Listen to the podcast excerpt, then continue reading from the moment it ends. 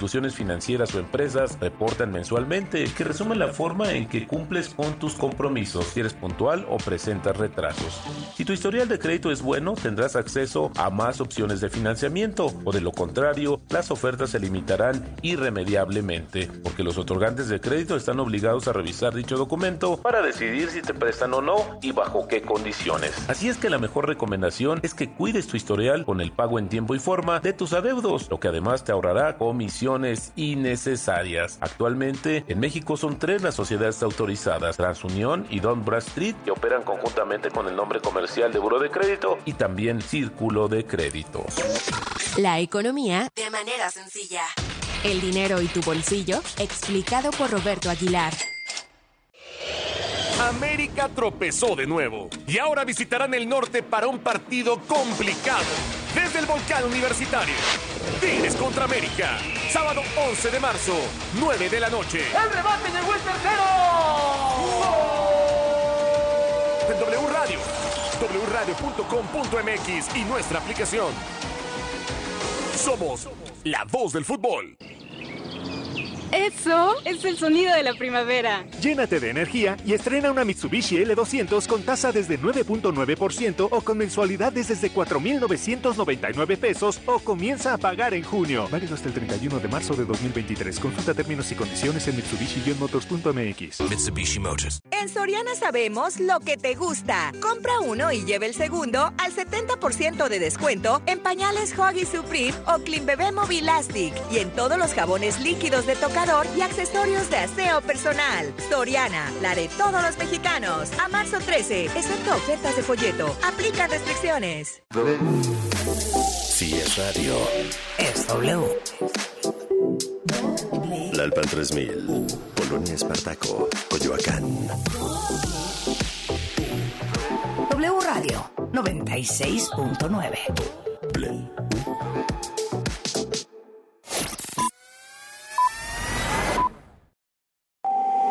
información en W.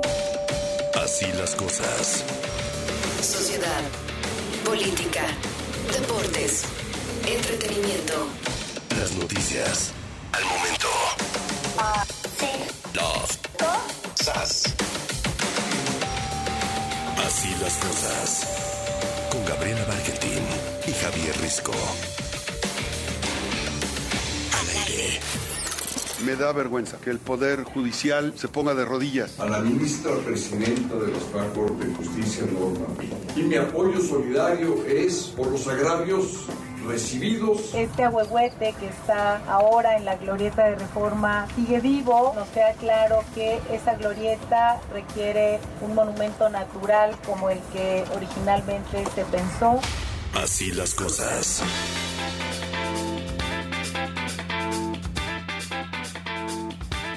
Siete de la mañana con dos minutos tiempo del centro del país y aquí seguimos completamente en vivo desde las seis de la mañana, hoy que es viernes 10 de marzo del 2023. Mi querido Javier Risco, buen día. Buen día, mi querida Gaby. Gracias a la gente que nos acompaña a partir de esta hora, las 7 de la mañana en este viernes. No, bueno, Gaby, si ustedes la vieran. No, no, no, no. Physical. Así anda ahorita, así justamente anda ahorita, moviéndose de un lado para otro. ¿Cómo les va y cómo amanecen? Gracias, gracias a toda la gente que nos está escribiendo en este momento en arroba así las cosas W, arroba W Radio México.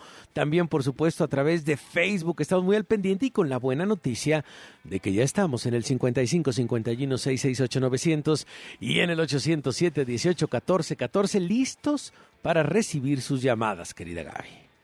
Sí, la verdad es que sí. Y con mucho gusto, la verdad, recibir sus llamadas. Hoy yo los saludo desde Oaxaca, que es una ciudad increíblemente maravillosa. Así que bueno, y sé que por acá nos escuchan muchísimo en Oaxaca, en todo el estado. Yo estoy en la ciudad, pero en todo el estado. Así que, este, bueno, si hoy andan por ahí en el centro, igual nos encontramos, nos saludamos, nos damos un abrazo, nos echamos unas chelas, lo que ustedes quieran. Pero hoy los saludo aquí desde Oaxaca, de esta extraordinaria y maravillosa ciudad. Así que así las cosas, mi querido Javier. Hermosa y enchilada también. porque nos, Sí, nos hombre, contó mi querida sí, Gaby, los, todos aquellos que se levantaron hasta ahorita a las 7 de la mañana se perdieron de la crónica enchilada de mi querida Gaby Barkentin, de que ayer se pegó una enchilada en un... Por cierto, No, no, saludos a la no. gente del restaurante La Vaquita Marina, allá en Oaxaca, que muy padre la vista y todo, pero este no, y es con los pie- con los tacos por delante a mi querida Gaby le enchilaron gacho, hasta lloró, hasta lloró, No, para que vean nada más el nivel. Ayer sí lloré.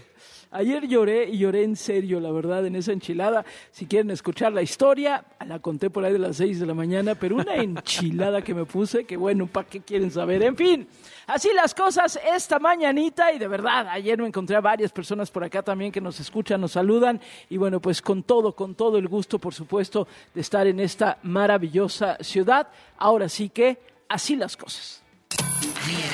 Viernes. Este viernes. En Así las cosas. En Así las cosas.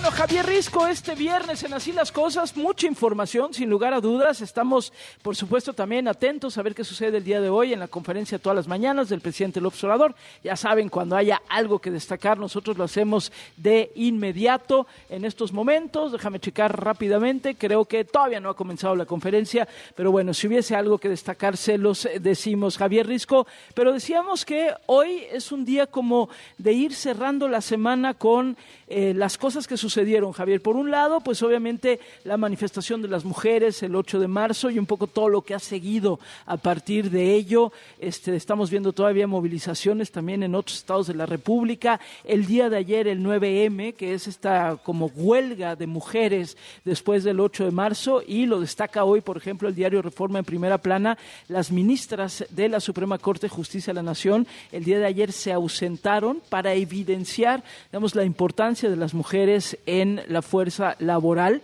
Y bueno, la fotografía es interesante. Ahora sí que están solamente los ministros hombres, las ministras mujeres estuvieron ausentes. Y bueno, Javier, me parece que todavía hay análisis interesantes y reacciones a lo que sucedió este miércoles pasado, pero otras informaciones también, Javier. Sí, bueno, por supuesto, también el seguimiento de lo que ha sido este, eh, pues vaya, rifirrafe también de declaraciones desde Washington y desde Palacio Nacional. Prácticamente hoy se destaca en el diario Reforma que dice Amaga López Obrador Republicanos. El Universal le da la de ocho columnas. López Obrador y Republicanos de Estados Unidos se suben al ring electoral. Este también, también por acá la fotonota, la fotonota de este del diario Milenio que dicen roces amagos de boicot a unos, risas y cortesía para los otros, y es la fotografía. El congresista republicano Dan Crenshaw demandó al presidente mexicano enfocarse a amenaz- amenazar a los cárteles y no a los legisladores estadounidenses. Así que bueno, pues el rifirrafe, diría el maestro Quintana, de todo lo que ha ocurrido entre Washington y Palacio Nacional. También para cerrar esta semana, hay que decirlo, todo esto, bueno, pues este avivó la conversación eh, cuando empezábamos la semana con un tema eh, de violencia en Matamoros, en esta ciudad fronteriza, en la cual, bueno, pues eh, se trastoca la, tranquilidad o de alguna manera llega a la agenda nacional a partir de el secuestro de estos cuatro, cuatro este, ciudadanos estadounidenses. Dos de ellos fueron encontrados asesinados, dos fueron eh, de alguna, uno herido y una, y una mujer liberada eh, y mandada a Estados Unidos o regresada a Estados Unidos y lo que ha sido esta bola de verdad de, de nieve, Gaby, que empezó el viernes pasado, justamente hace una semana, y bueno, todo lo que ha, todo lo que ha, tanto las declaraciones como la justicia selectiva, y este cómo es que se puede se puede buscar a cuatro personas desaparecidas y lograr la localización en menos de 48 horas si hay una disposición desde el estado eh, a nivel insistimos federal y también a fuerzas estatales Gaby Sí, totalmente de acuerdo. Oye, y el otro tema, Javier, que también lo hemos traído en estos días, tiene que ver con los eh, próximos consejeros o consejeras del Instituto Nacional Electoral. Esta semana hemos hablado un poco de los procesos, eh, los exámenes que tuvieron que hacer para, este, pues para seguir, digamos, a la próxima etapa. Y yo resalto dos cosas. Primero, las eh, declaraciones que se recogen de parte del coordinador Morena en la Cámara de Diputados, Ignacio Mier, que se deslindó de las sospechas de de que se hayan filtrado las respuestas del examen de conocimiento a los aspirantes Berta Alcalde y Jaime Miguel Castañeda, afines a Morena y al gobierno obradorista, y quienes obtuvieron las mejores calificaciones. Así que, bueno, por un lado, pues ha estado como esta suspicacia en torno a quienes obtuvieron las mejores calificaciones y por qué. Y eh, comento también un texto que está publicando nuestro explicador político, Ernesto Núñez, ¿Qué dice? en eh, Animal Político. Dice, preguntas capciosas y sospechas de trampa. Así fue el examen que hicieron los aspirantes al Instituto Nacional Electoral y se va un poco por reactivos de este examen y revisándolo. Vamos, me lo acaba de enviar, vamos a echarle un ojo también, pero, Pero vale está la muy pena bueno, ¿eh? Un Sí. poco revisar. Está Muy, bueno, muy porque bueno. literal se va uno por uno, qué preguntan, qué contestan y sobre todo lo confronta con pues la, la llamada, eh, el plan B, digamos, de la reforma electoral. Risco, está re bueno, ¿no? Sí, es que el, el planteamiento de unas preguntas, este, decía él, bueno, eh, con, el, con la entrada en vigor del plan B de la reforma electoral, quedan varias preguntas capciosas e incluso en algunas preguntas, de acuerdo al plan B de la reforma electoral, hay entre dos o tres respuestas bien o, vaya, que, podrían ser ciertas. Recordemos que este, es, este examen es de reactivos y vaya, tienes que ir llenando A, B, C, D, etcétera, dependiendo de la respuesta pero dice, con la ley electoral las respuestas eran muy sencillas, la anterior, porque vaya, eran muy evidentes sobre el gasto en la campaña, etcétera. Pero si se califica este examen con el ojo del plan B de la reforma electoral, quedan bastante confusas algunas respuestas. Sí, está Dice, bueno. la Es bueno. increíble, de verdad, el momento en el que Sí. estamos parados, porque podría ser que la respuesta correcta sean dos o tres en el mismo, por la misma pregunta. Y bueno, pues de verdad, ahorita compartimos a través de arroba y las cosas W este extraordinario trabajo hecho por nuestro explicador político, nuestro querido Ernesto Núñez, porque sí se fue reactivo por reactivo, revisando a ver cuál era la respuesta correcta y las preguntas capciosas, Gaby. Así es. Está bueno eso. Bueno, comenzó la conferencia todas las mañanas. El presidente comenzó hablando de béisbol y dice, va a jugar mañana la selección de México de béisbol. Vamos a enfrentar a nuestros hermanos de Colombia en Phoenix, Arizona. Entonces está muy bien el equipo de México. Dice Benjamín Gil es el manager. Creo que va a abrir mañana Julio Urias. En fin, todo eso está, de eso está hablando el día de hoy el presidente de la República. Ya ves, por eso nosotros vamos a hablar de béisbol a las nueve y media de la mañana. No, siempre, siempre sincronizados. Siempre, Siempre, siempre, siempre sincronizados. Hoy tendremos a Horacio de la Vega. Muy bien, muy bien. Exactamente, siempre sincronizados. Pero bueno, oye Javier Risco, no sé si también leíste, escuchaste el día de ayer, se hizo mucho ruido. ¿Por qué? Bueno, pues porque un diputado de Morena propone quitar facultades a la Junta de Gobierno de la UNAM para elegir rector. Y son esas cosas que dicen, a ver, esto ¿Qué? es una ocurrencia de un legislador. Morena está tratando de tomarle el pulso para ver cuál es la respuesta. Eh, ¿Quieren de verdad esto va en serio o solamente están diciendo, no, pues fue uno que se le ocurrió, que no sé qué? Es decir, ¿qué significa esto, querido Jaime Obrajero? Cuéntanos porque vaya, vaya ruido que se levantó con esto que propone un diputado de Morena. Adelante, Jaime, buenos días. Gracias, Gaby Javier. Bueno, pues efectivamente el día de ayer el diputado federal de Morena, Armando Contreras Castillo, pues simplemente desempolvó una pues ya añeja propuesta que tenían precisamente en Morena.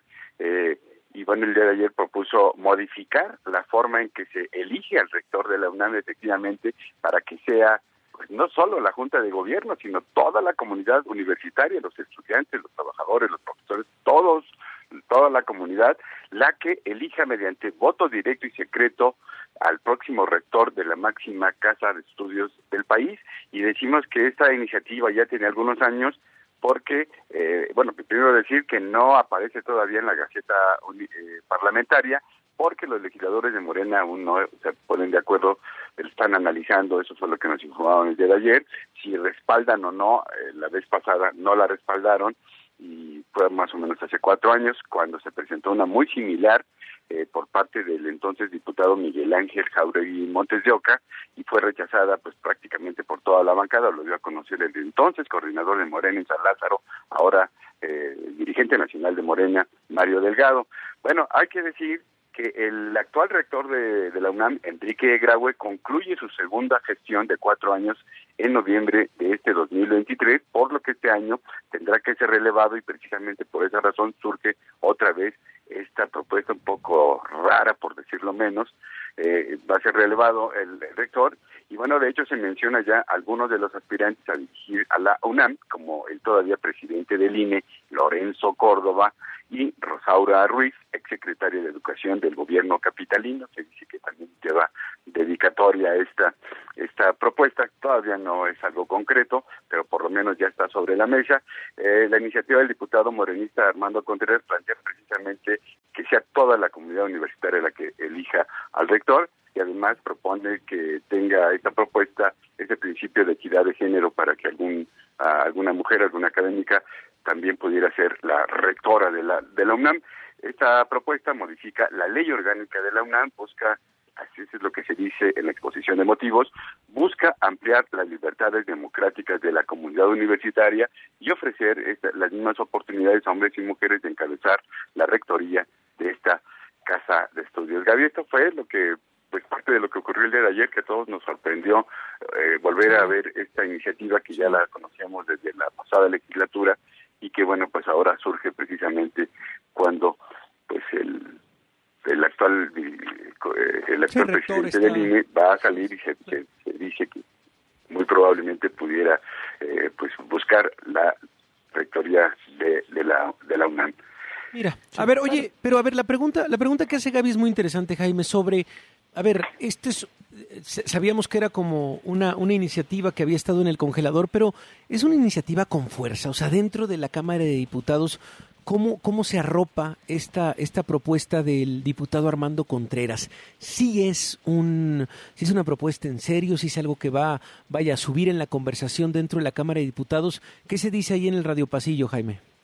Mira, yo creo que no. La vez pasada, repetimos, se presentó una muy similar por este diputado, por otro diputado de Morena, y bueno, pues todo el mundo, de hecho, dentro de mismo, dentro de la misma bancada de Morena se decía que violaba la autonomía universitaria y que bueno, pues era muy irregular. Sin embargo, eh, pues se presentaba, pero al final de cuentas tuvo que ser rechazada porque no contó con el apoyo de la bancada. Suponemos que está en la misma situación. Ayer apenas se presentó, de hecho, repetimos, ni siquiera está en la Gaceta, no está ni contemplada eh, en la Cámara de Diputados para ser discutida, pero bueno, por lo menos ya está, ya, ya este diputado hizo saber que tiene esa, esa propuesta y que pues seguramente, pues no sé, en los próximos días sabremos si sí va a ser respaldada o no, seguramente. El, el, famoso buscapiés, ¿no, mi querida Gaby, que justamente es parte de lo que dices y también tú, Jaime. El buscapiés, el decir, oye, ojo, eh, ojo con lo que, con lo que, con lo que podría venir este y también bueno pues es eh, pues un llamado también un, un, mensaje político Gaby Sí, sin lugar a dudas. Pero bueno, y este parte de también lo que comentábamos hace ratito, por lo menos se han estado deslindando ahí también en diputados de las supuestas trampas en el examen de para consejeros del INE, ¿verdad? Así es, Gaby Javier. Fíjate que el martes, por ahí más de 500, 508 aspirantes a consejeros del INE hicieron su examen de conocimientos, lo hicieron en el salón de plenos de la Cámara de, Diputados. Bueno, hay mucha vigilancia, hay cámaras, etcétera. Se dice que pues se iban a vigilar de que no hubiera ningún tipo de trampa. De hecho, los, los aspirantes entraron sin celular, etcétera, etcétera. El miércoles se dieron a conocer cuáles fueron los resultados. Casualmente los mejores, eh, las mejores calificaciones las obtuvieron Berta Alcalde y Jaime Miguel Castañeda, entre muchos otros, pero ellos fueron los principales que obtuvieron las máximas calificaciones, sobre todo Jaime Alcalde, que, perdón, Jaime Miguel Castañeda, de los 80 reactubos obtuvo 79. Y bueno, Berta Alcalde obtuvo 80 y, perdón, 74, son las mejores calificaciones. Y bueno, por supuesto, ya cuando se empezaron con estas sospechas, por eso se le preguntó el día de ayer al presidente, al coordinador de Morena. Sí, al que dijo, y que dijo que no, ¿verdad? Y dijo que no, que no había nada de eso. Pero bueno, gracias querido Jaime, nos quedamos con esa nota. Ahora sí que entre lo que no se presenta, lo que no llega y lo que no sucedió, así las cosas el día de ayer también ahí en la Cámara de Diputados, querido Javier Risco. Ahora sí que así las cosas.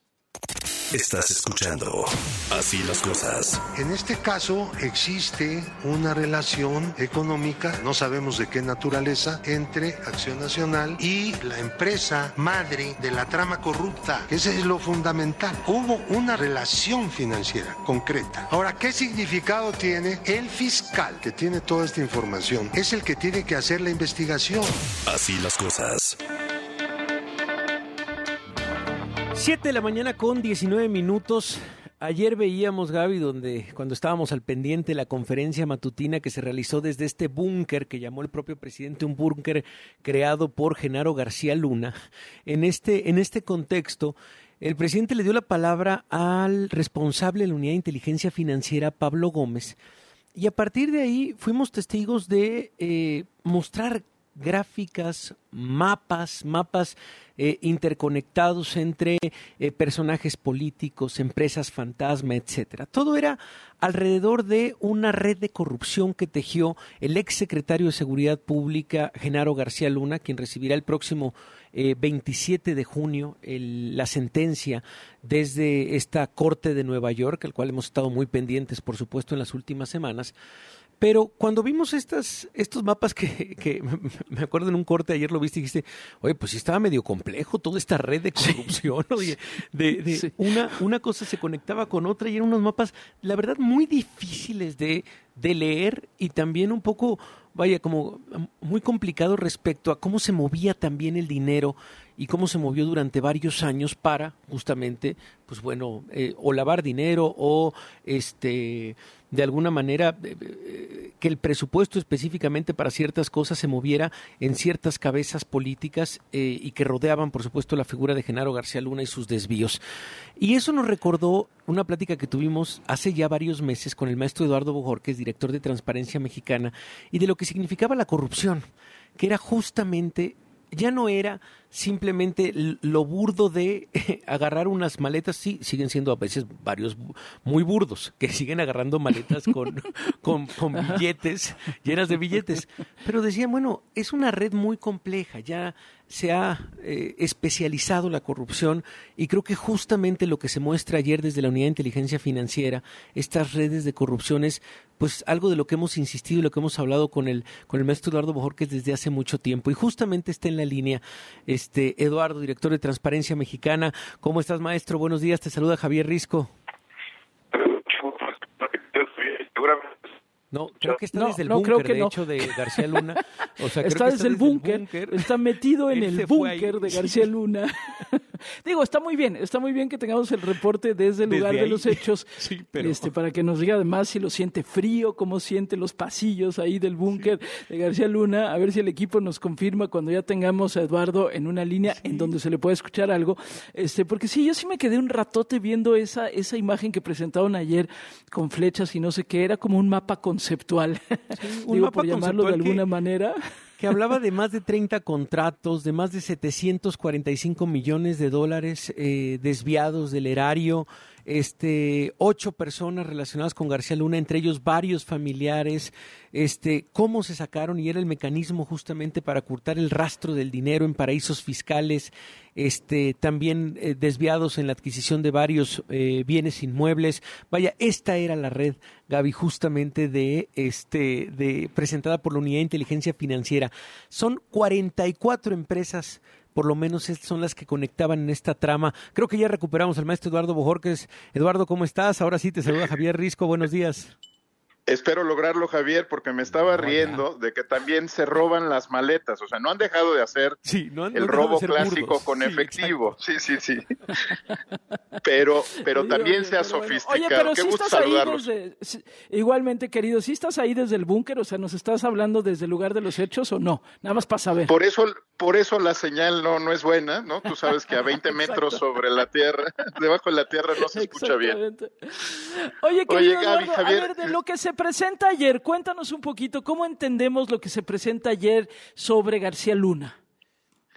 Mira, primero creo que retomo el punto que hacíamos hace un momento. Te acordarás, Gaby, Javier, que, decíamos, ya no es como una película de Luis Estrada la operación de la corrupción en México, ¿no? Eh, es una cosa que se diseña en el respirador, que tiene financieros, abogados, prestanombres, sí, que es una figura clásica, que se utilizan por ejemplo, ayer se mencionó varias veces Barbados, ¿no? Como uno de los, de los puntos donde tocó el dinero, pero es una, es una operación financiera, es un delito económico, no es un problema moral, no es un problema de ética personal, es una operación financiera. Y creo que lo que vimos ayer y las, los diagramas que se presentan confirman pues que alguien planea muy bien estas operaciones antes de ejecutarlas, ¿no?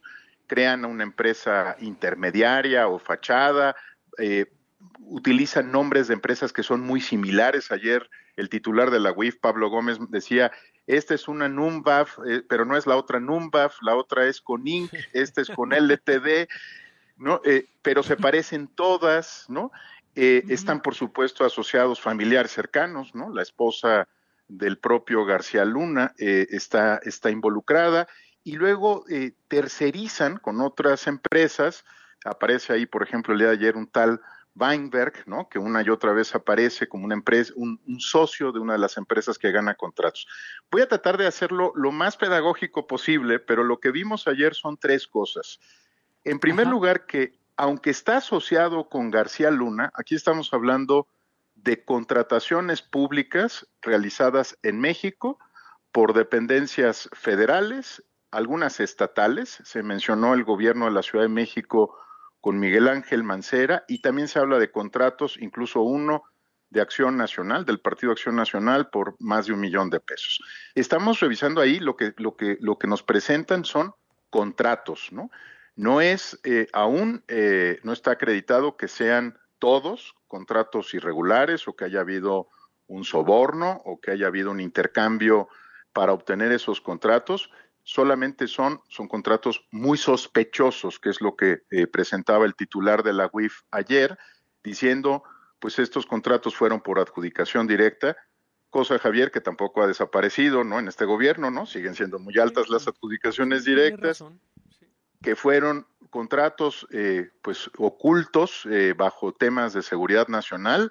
Suena también muy parecido a lo que estamos viviendo ahora, ¿no? Con, con los grandes proyectos que conduce la Sedena y estos, estos contratos terminaron eh, mandando el dinero a subsidiarias o a otras personas que sí se conectan con eh, García Luna, con su esposa, y que podrían haberle dado beneficios económicos irregulares. E, esa es la primera parte de lo que ayer nos presentaron, contratos de las autoridades mexicanas. El segundo tema es que la UIF, y creo que ayer fue muy, muy franco Pablo Gómez, la UIF no investiga corrupción. La UIF lo que hace es recabar información del sistema financiero mexicano, conecta los puntos en estos diagramas y le entrega a la Fiscalía General de la República estos elementos para que la Fiscalía pueda investigar y acreditar si hubo un delito ante un juez. Entonces, la UIF termina su parte, este es el segundo informe que ha presentado la UIF sobre el caso García Luna, integra la información y la pone a disposición de la Fiscalía General para que ésta investigue si hubo un ilícito y qué ilícito puede haber. Por todos los puntos por donde pasó el dinero, es posible pues que si haya posible lavado de dinero, que por supuesto estos contratos hayan sido entregados a cambio de, de, sobornos o de tráfico de influencias o de presiones políticas o de chantajes, pero será la fiscalía quien tenga que probar este tema. Y por último, la tercera cosa que vimos ayer y que creo que es muy importante es que se, se entiende con toda claridad que a García Luna se le ha sentenciado por narcotráfico y crimen organizado en los Estados Unidos, pero que incluso la Fiscalía de Nueva York no logró acreditar que las propiedades que ahora está investigando el gobierno de México, que están en Miami, fueran objeto de narcotráfico o crimen organizado.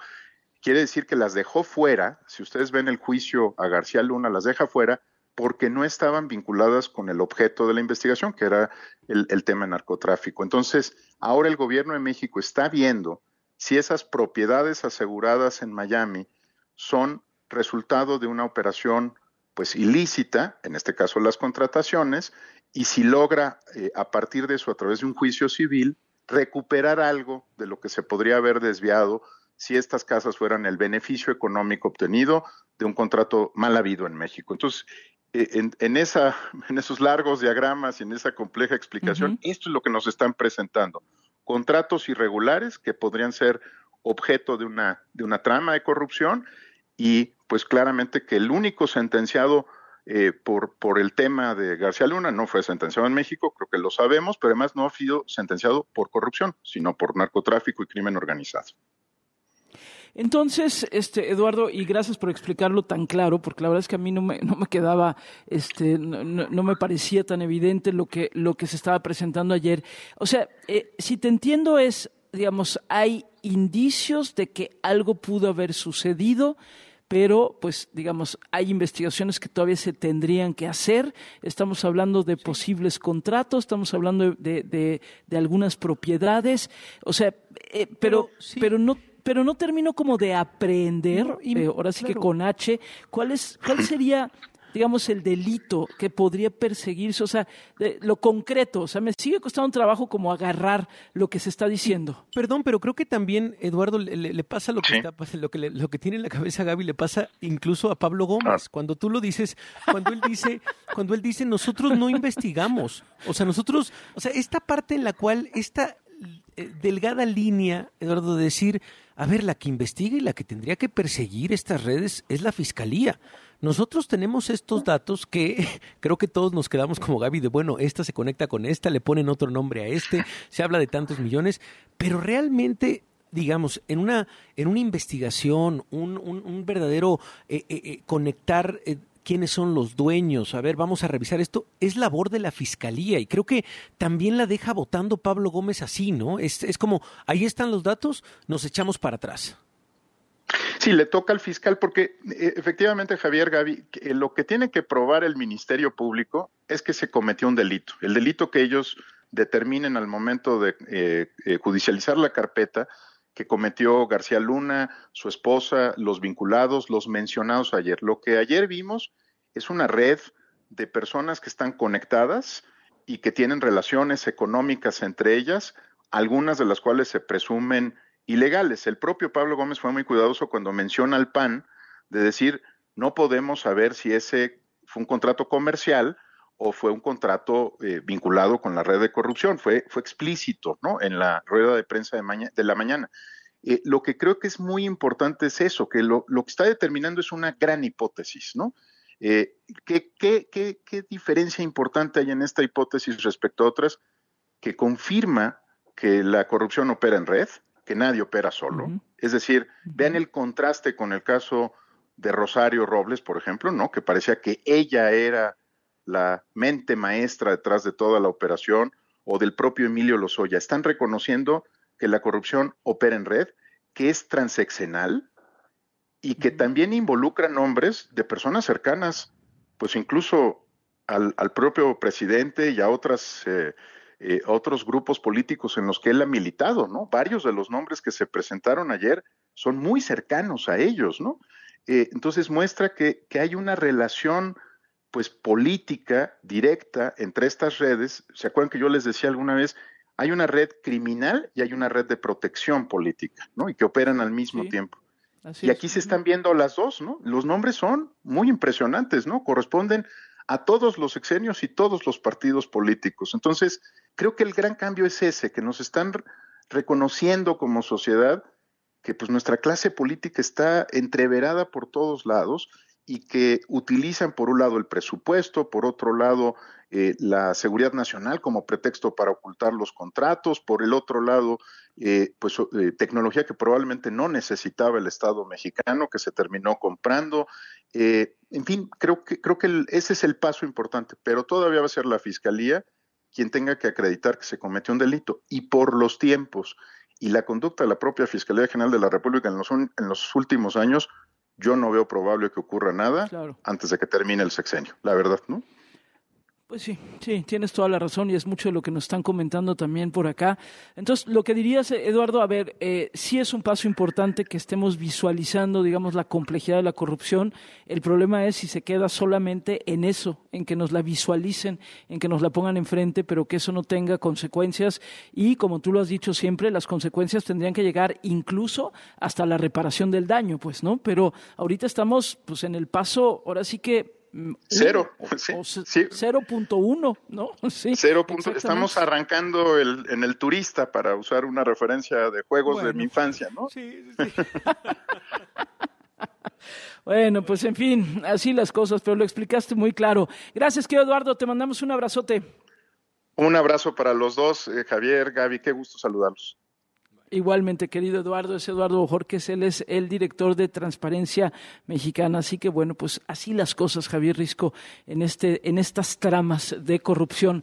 Rápidamente comentar que eh, el presidente de la República lleva un rato respondiéndole a la periodista Nayeli Roldán. ¿Por qué?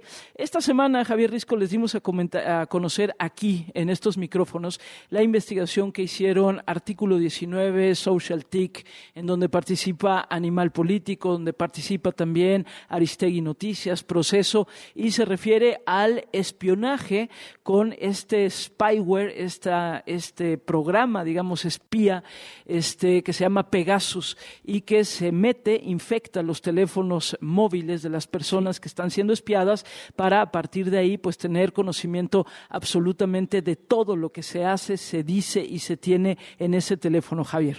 Sí, sí, sí, esta investigación publicada el 7 de marzo de Nayeli Roldán, en donde, que, donde dice que un informe del Centro Militar de Inteligencia, un área secreta de la Secretaría de Defensa Nacional, confirma que en 2020 el ejército espió al defensor de derechos humanos Raimundo Ramos con el sistema Pegasus. El secretario de la Defensa, Luis Crescencio Sandoval, recibió la información derivada de ese espionaje, como consta en dicho informe elaborado en 2020 por su subalterno directo, Homero Mendoza Ruiz, entonces director del Estado Mayor de la Defensa, y el subjefe de inteligencia Conrado Bruno Pérez la Sedena utilizó la información obtenida con el espionaje para influir en la investigación que la Policía Ministerial Militar realizaba sobre la ejecución extrajudicial de tres jóvenes, presuntamente cometida por militares el 3 de julio de 2020 en Nuevo Laredo, Tamaulipas. Este documento, este documento, este reporte de inteligencia número 2001-1661, fue localizado entre los millones de archivos de la Sedena que fueron hackeados por el grupo Guacamaya en octubre pasado.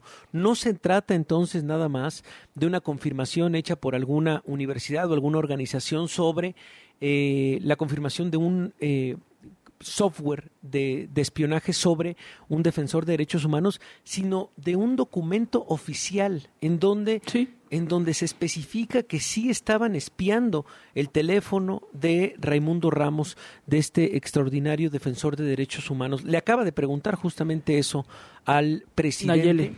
Sí, Nayeli Rodán, y estamos justamente esperando, estamos escuchando todavía la respuesta del propio presidente Gaby. Sí, vamos a irnos al corte, Javier, para regresar con el maestro Enrique Quintana y les ponemos parte de la respuesta del presidente de la República. A esto, esta semana hablamos aquí tanto con Ayeli Roldán como con el propio Raimundo Ramos, el eh, defensor de derechos humanos que está siendo espiado. Así que vamos al corte y regresamos. Al regresar, en Así las Cosas.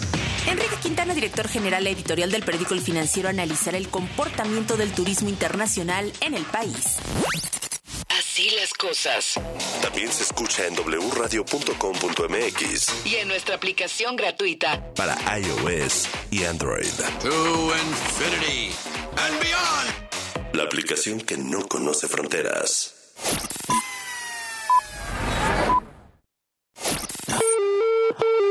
Reporte Metro.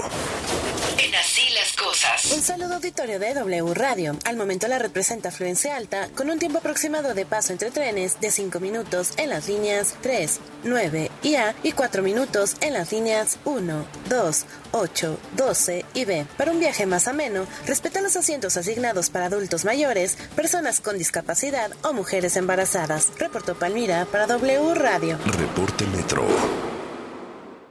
W. Escuchas W Radio. W. W Radio. Si es radio, es W. Escuchas W Radio. Una estación de Radiopolis. W Radio. Do. Si es radio. Es W. En Soriana, el segundo al 50% de descuento en todos los whiskies, rones, mezcales, vodkas, ginebras y vinos de mesa, excepto Macallan, Casa Madero, Juguete, Moet y Don Leo. Y obtén 20% en dinero electrónico en six pack de cerveza Tecate o Heineken. Soriana, la de todos los mexicanos. A marzo 13, aplica restricciones, evita el exceso. FedEx te lleva a la final de la UEFA Champions League 2023. Envía un paquete nacional o internacional y participa para ganar uno de los seis viajes para dos personas a la final en Estambul, Turquía. Envía como campeón con FedEx. Consulta términos y condiciones en fedex.com diagonal promo fútbol. Vigencia del 15 de febrero al 15 de abril del 2023. Con Hazlo tú mismo de la Comer y lacomer.com, imagina, crea y remodela pagando menos. Llévate las hidrolavadoras 1500 PSI Nickels o Koblenz a solo 998 pesos. Ven a la Comer y hazlo tú mismo. Hasta marzo 13.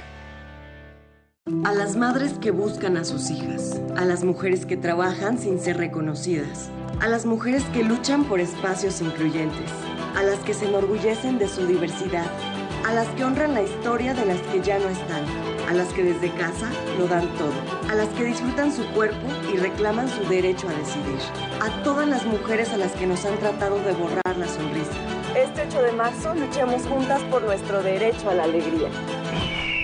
Movimiento Ciudadano. El Gobierno de México, a través de la Secretaría de Infraestructura, Comunicaciones y Transportes, trabaja en la conectividad terrestre hacia el Aeropuerto Internacional Felipe Ángeles, que se ubica al norte de la CDMX en el municipio de Tecámac, Estado de México.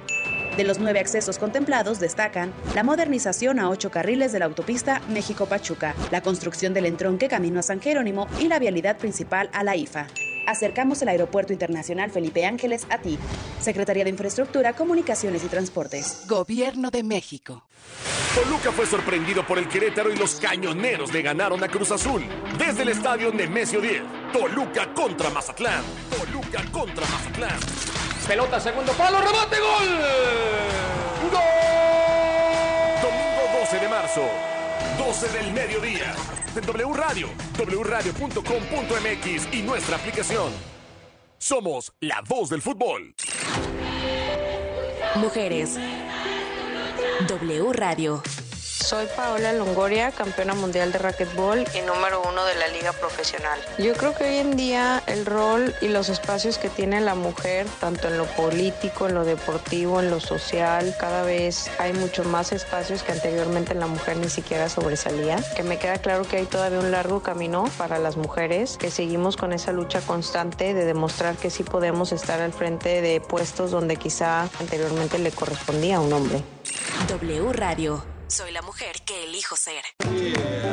Lucero y Mijares nuevamente juntos. Y lo que sientas, haz lo que piensas. Nueva fecha, 26 de marzo, Auditorio Nacional.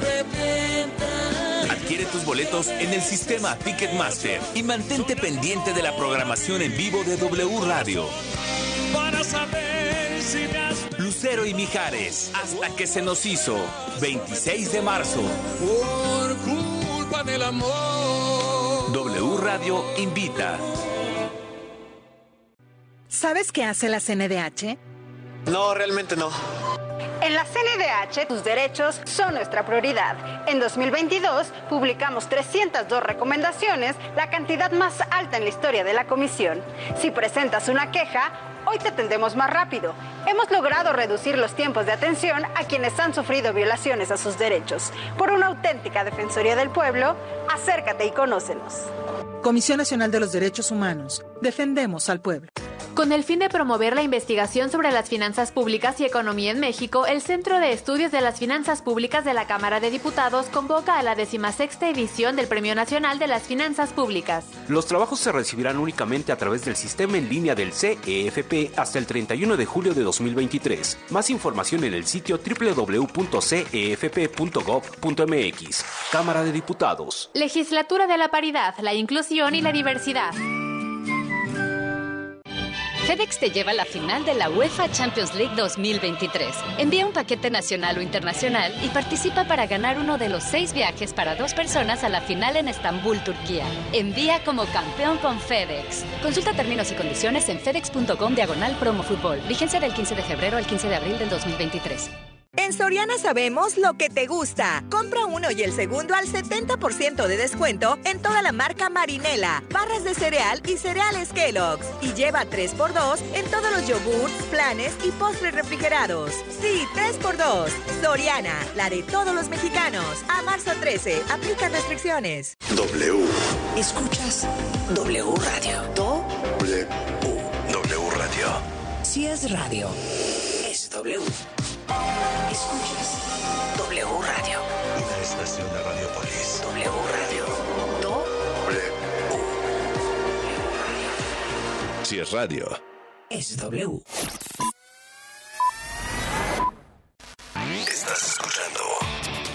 las cosas. En W.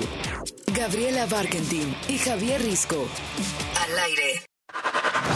Primeras planas. We are drowning in news. En Así las cosas. El Universal. AMLO y republicanos de Estados Unidos se suben al ring electoral. Reforma. Ordena tribunal restituir a Jacobo. Milenio. Metro. Ven mano negra en alza de incidentes. Excelsior. México y Estados Unidos harán campaña contra fentanilo. La jornada. Sin control. 488 mil millones de pesos en fideicomisos públicos. El financiero. Piden a Banjico tener cautela ante inflación. El economista. Inflación en febrero registró su menor nivel en los últimos 11 meses. INEGI. El financiero. Con Enrique Quintana. Analizo lo más importante en la economía, los negocios y las finanzas. El financiero con Enrique Quintana. Yo estoy seguro de que no nos va a dar pulmonía, espero que nos dé una, un catarrito, ¿no? En así las cosas.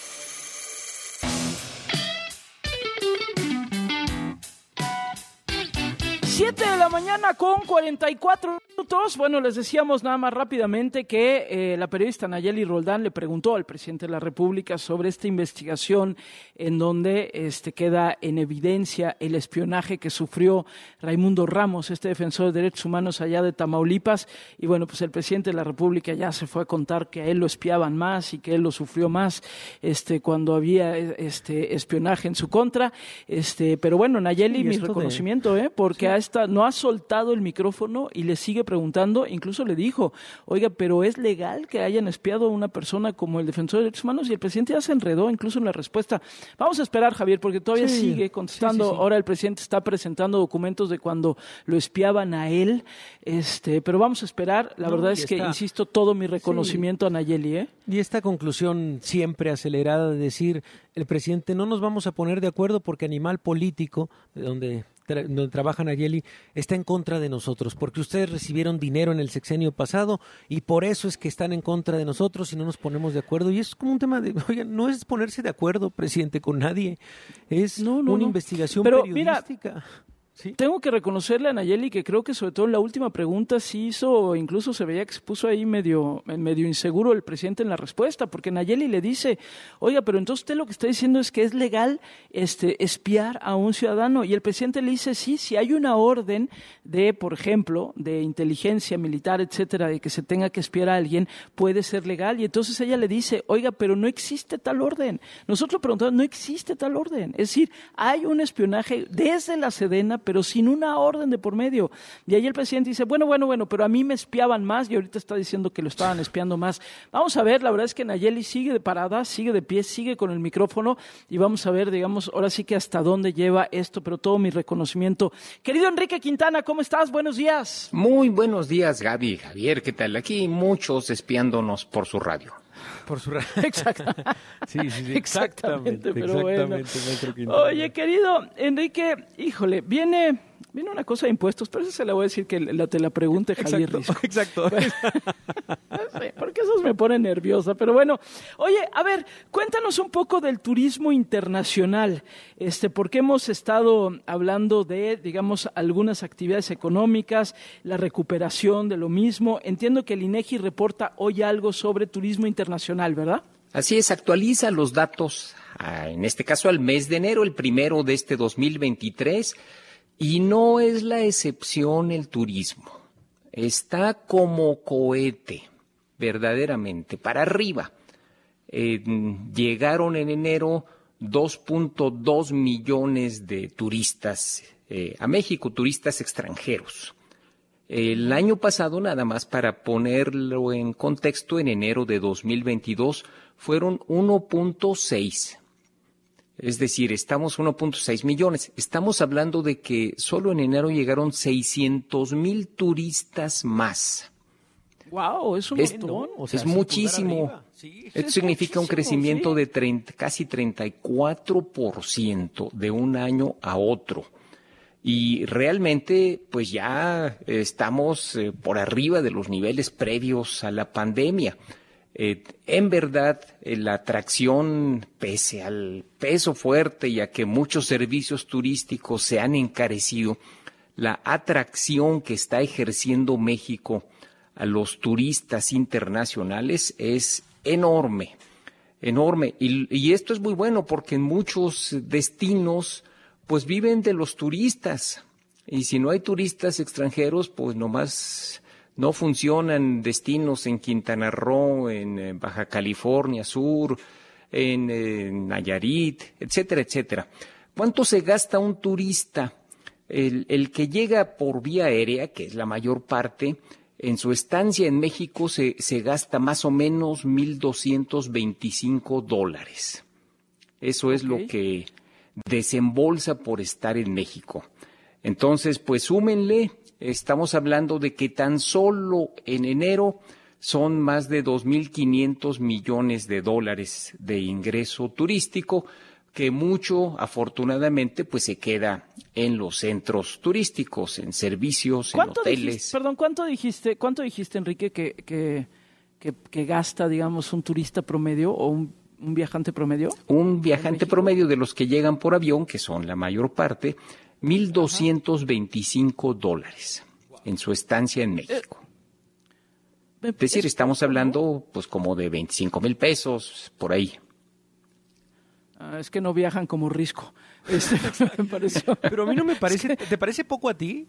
O, sea, ¿te parece poco? A mí me pareció, me pareció poco, o sea, porque si piensas en una estancia de, pues no sé, de cuántos días, de cuatro o cinco días, digo, no sé, o sea, me pareció poco, pues, pero, pero está bien, o sea, si lo multiplicas, todo es una buena lana. Lo que pasa es que yo hubiera pensado que se, Era un gasta más, digamos, pero bueno, nada más. No, recuerden que hay turistas de todos, hay los que se hospedan en hotelazos, sí, claro, y hay los que llegan con su mochila y se van a pues algún hostal o algún ah, lugar mucho más barato y comen tacos o, hot dogs o lo que sea. Pero eh, digamos que por esa razón tal vez eh, no te parezca tan alto, Gaby, pero sí es una buena cantidad. No, es una buena cantidad y multiplicado por todos los que dices es un chorro de lana, ¿no? es una muy pues buena noticia, ¿no, Enrique?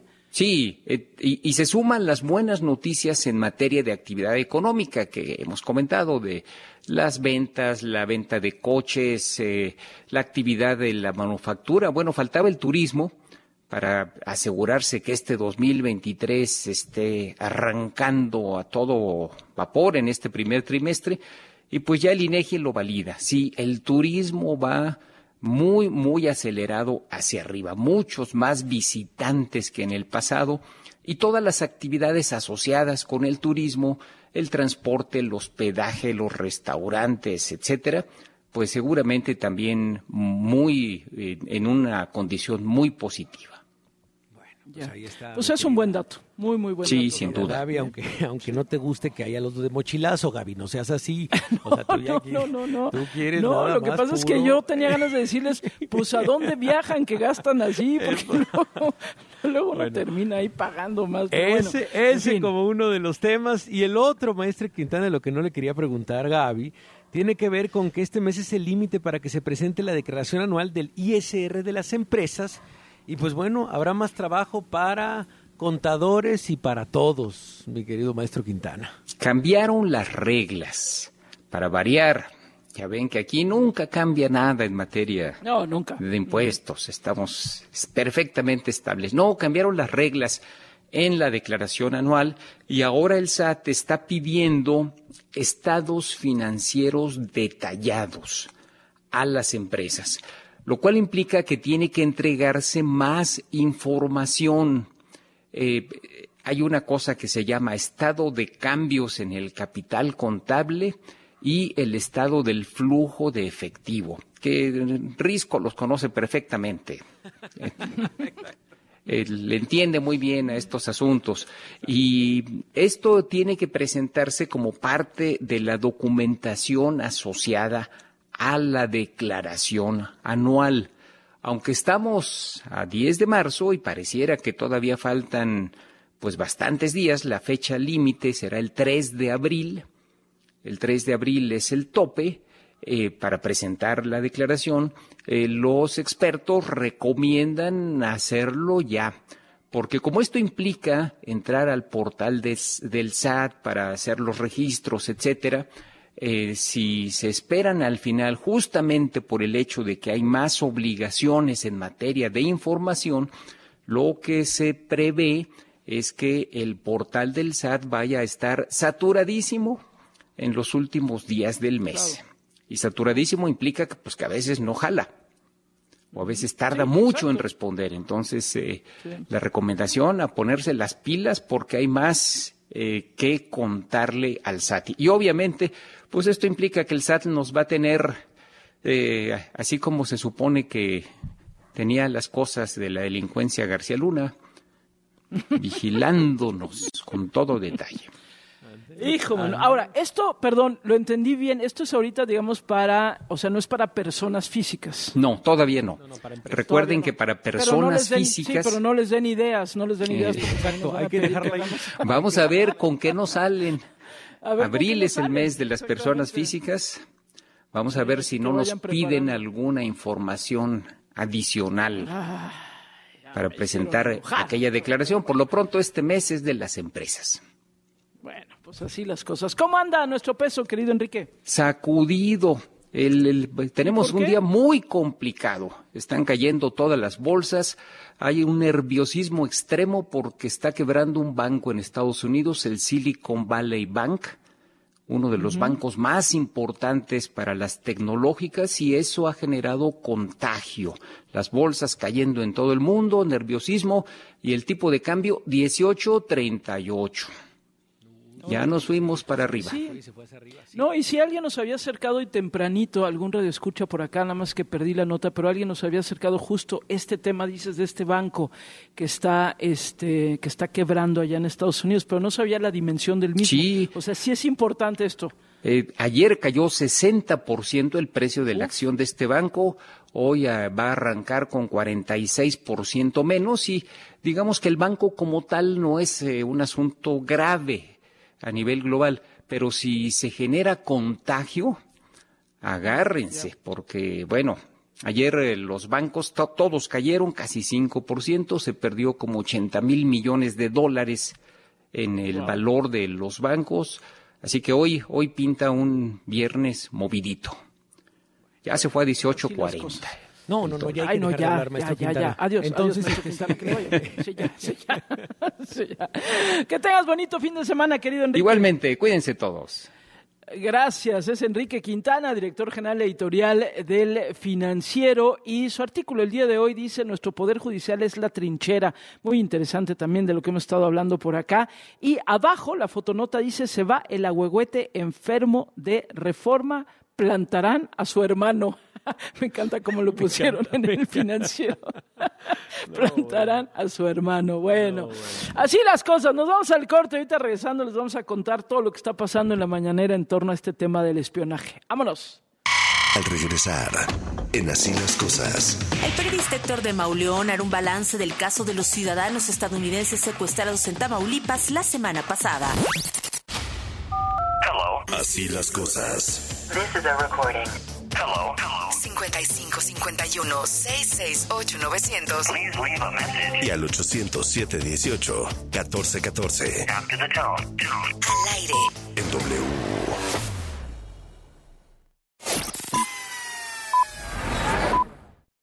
W. Escuchas W Radio. Do W. W Radio. si es radio, W. Escuchas W Radio. Una estación de Radiopolis. W Radio. Do W.